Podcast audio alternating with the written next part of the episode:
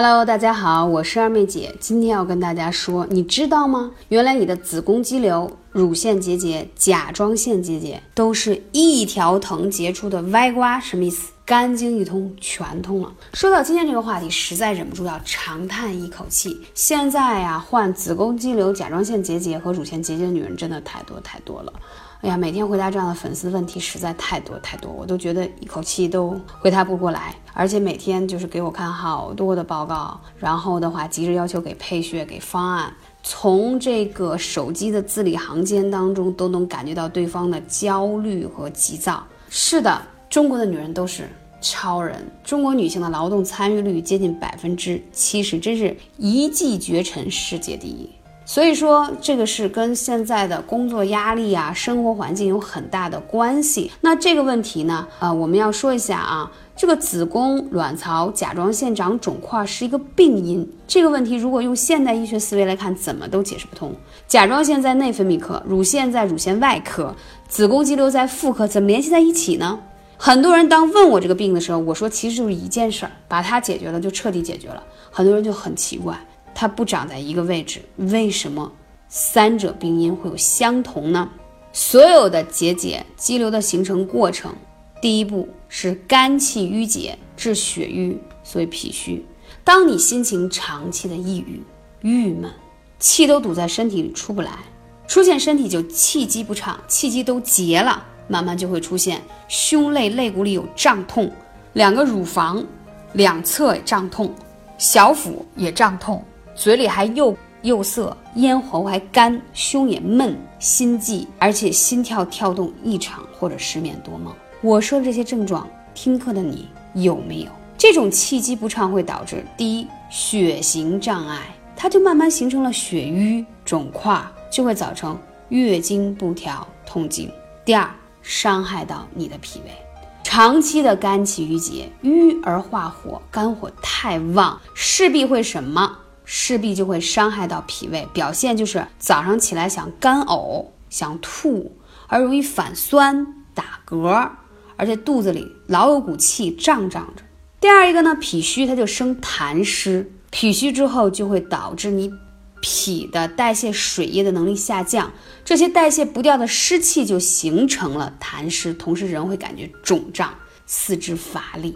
第三一个，当有了痰湿。和气郁互相勾结，甲状腺瘤、乳腺增生、子宫肌瘤这三个病都在肝经循行之处。肝经起于足大拇指，从下往上一直到小腹，再经过胸部的乳房，再到脖子的甲状腺。所以我这样讲，你是不是懂了？也就是说，你这三个地方长这些瘤子和结节，都是肝气郁结而导致的。当它结于喉咙。就在甲状腺，当它结于乳腺，就乳腺结节；当它结于子宫，就是子宫肌瘤。所以说，养命一定要养好肝，尤其是女人，不能伤肝气，好好对待肝，它真的不容易。你看啊，每天看手机刷屏，用这个眼很多，所以因为肝开窍于目，就会透支你的肝血。睡眠不足，二十一点以前到二十三点之间，就是二十一到二十三点之间这个时间段。大家是应该进行一个舒缓而放松，慢慢进入到睡眠这个状态，而不要太于兴奋，这样难以入睡嘛。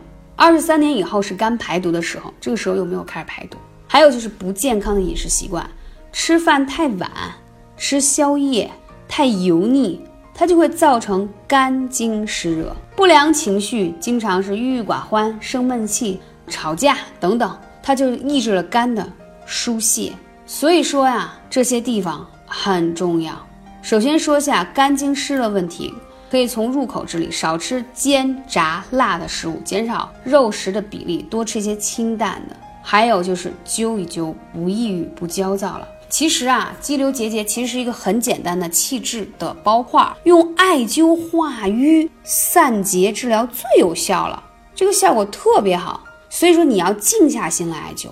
所以我经常说，艾灸的时候不要焦躁，不要着急，心情平静，享受一下艾草带给你的力量。你就想，哎，我今天灸这个，慢慢我这个结节和肿块就化开了，你心情就好了。所以我要说几个穴位啊，一定要认真听了。第一个是太冲穴，在脚上，这个穴位一定要大力的灸，因为它是肝经的原穴，调控着该经的总体气血。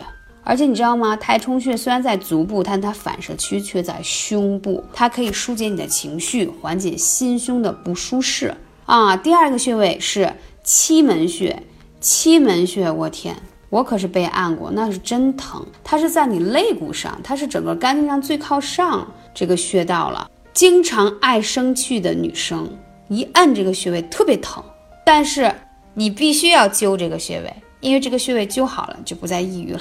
还要要经常揉腋窝，因为啊肝邪容易积攒在腋窝。如果梳理肝气，多拍腋窝，右手拍左侧的腋窝，左手拍右手的啊，特别好。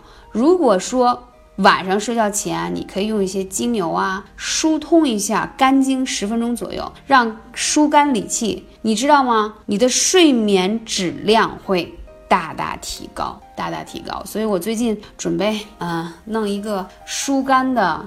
排肝毒的精油，我发现现在的小主就特别爱容易着急啊、生气啊，然后又没有时间艾灸。其实这些穴位艾灸是非常非常有效的，要少生气，心情是第一位的。我们要从根源上解决它。然后刚才说的这几个穴位，大家一定要灸起来，一周起码四次，每次每个穴位不少于二十分钟啊。如果你有我刚才提到这些结节的问题啊，你可以更多的来问二妹姐，微信是幺八三五零四二二九，开心过好。好，每天我是二妹姐。